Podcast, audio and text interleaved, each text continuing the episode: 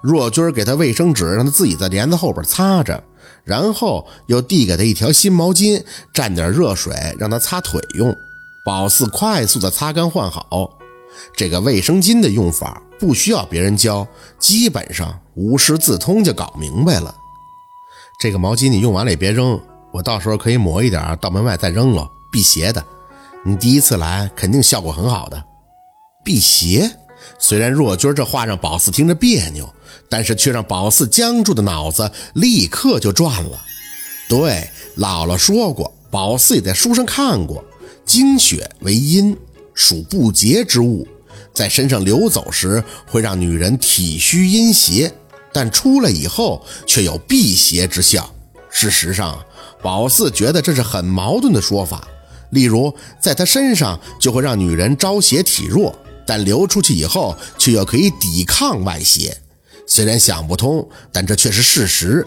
也就是因此，才会有很多文化都分立派别，比如棺材。他们叫寿方寿财，有些人觉得忌讳，出门看见了棺材都要哆嗦，说见鬼了要倒霉了；而有些人见到了则会大笑，高呼我出门见财了。而且越大的棺材，人家越笑，觉得是大喜事儿。而中国文化自古却又好像都是矛盾的，人们常讲啊，苦海无边，回头是岸。但又会有人去说开弓没有回头箭，宝四命硬，明明不会见鬼，却在遇到过冲的东西或过阴的东西时，又都会找邪，说是物极必反，可以理解。但你很难说它不矛盾。不过从另一方面来说，是否也表明了中国文化的包容以及博大精深呢？因为很容易就给你绕蒙圈了。宝四，你先别说话。宝四抬手冲向若君儿，我在想，我今天来月定了，所以身体不舒服，也因此就撞邪见鬼了。若君凝眉，你见鬼了？什么意思？宝四咽下了口水，抬眼看着他。一个女人在门外一直哭，说她很丑，头都塌了。若君愣了一下，随即像是想到了什么。没有多问，而是转身直接回到了自己的小屋。不一会儿，就听见他的声音传了出来：“赵叔，我是小薛。嗯，我回来了，回来了。哎，对了，你在单位吗？今天晚上是不是有人送过去需要我整理的了？嗯嗯，车祸吗？好，好，好，好，好。哦，我知道了，我知道了，没事儿，我现在就过去，交给我，您放心吧，肯定会让他家属满意的。”说完，若君推开屋门，看了宝四一眼。宝四啊，我得去趟单位，你在家里。放心，在家里你不会有事儿的。要是害怕呀，就看会儿电视。我忙完了就回来。宝四站在原地看他。你是做给尸体化妆的工作？他没吭声，就知道他把门关严是在里边换衣服。只是这门板太薄，一点都不隔音。张了张嘴，宝四微微的提高音量。我刚才看见你的脸是烂的。你的身体已经阴到一定地步了，不能再做这种工作了。若君换好衣服出来，看着宝四叹气：“我也不想啊，可总得糊口吃饭呀。这个工作工资高，而且环境安静，不会被打扰，我觉得很好。脸烂不烂的我不在乎。”看他的执拗劲儿上来了。宝四面不改色地看着他：“姥姥说过，你身上有毁身邪术的，这个是不是跟你做的工作有关呀？”所以你才不愿意跟姥姥和家里人讲这些。若君在门口穿鞋的动作一顿，拎着包，表情严肃地看向宝四。宝四，我不太喜欢别人对我的事情直来直去的发问，这或许是你的性格，但我希望我在你这能收敛。我的事儿啊，你不要管，你的任务就是学习，明白吗？说着，他不看宝四的，又补了一句：“钥匙我给你留在电视柜上了。”要是我明天没回来，你就自己下楼转转，别走远了啊！冰箱上有些零钱，你拿着出去买吃的。宝四僵着脸，抿着唇看他点头，直到他走出去，才无语地坐到床上。呵呵，这真是个美好而又愉快的开始啊！生气，心里的火无端的就起来了。说实话。虽然宝四九岁太姥走那年，若君一回家，姥姥就生他气，说他心不在家里，还说他应该是他表叔的孩子。可长眼睛的都能看到若君为家里的付出，为姥姥看病拿出的钱不是假的，如今生活的窘迫也不是假的，姥姥离开他的伤心更不是假的。虽然他也跟他那些个表叔们亲，但宝四知道他做的可以了，包括他自己来这里念书，若君说的也都是实话。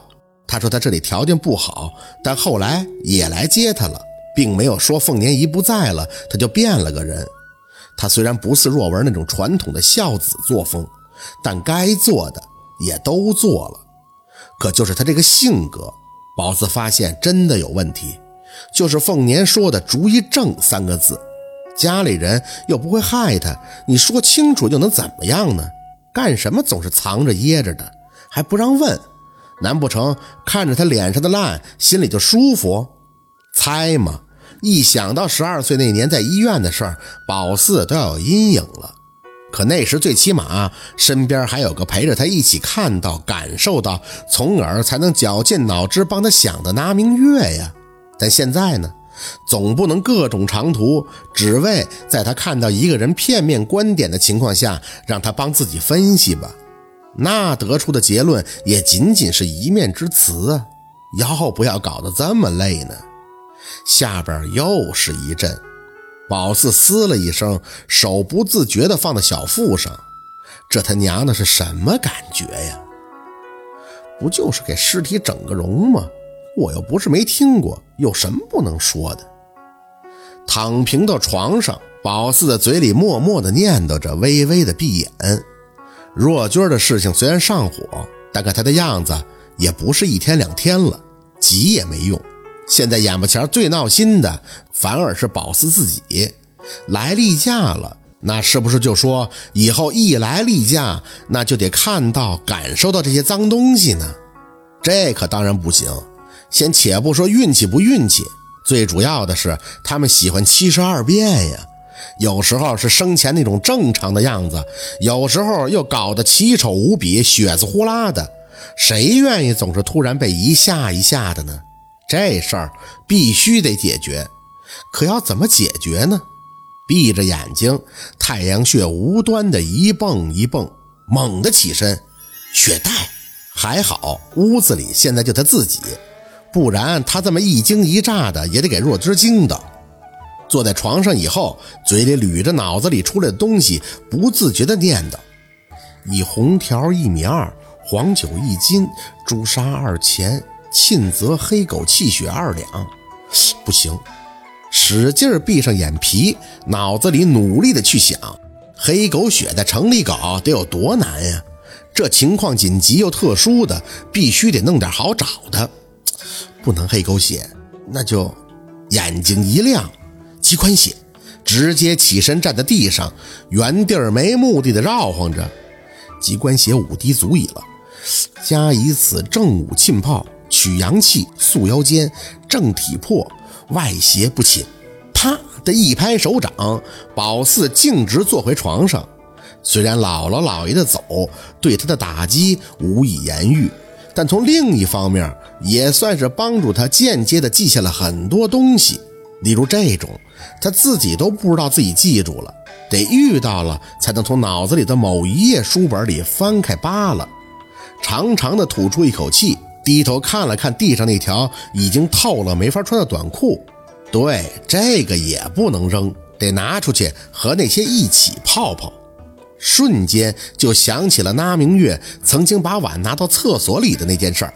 他说来了，姥姥他们大喜，还让他少弄点，干净就好。宝四当年一直疑惑的，以为不就是点公鸡血，干啥不让他看呢？现在终于清楚那里边还有什么血了，有些东西啊，还真是不好明说。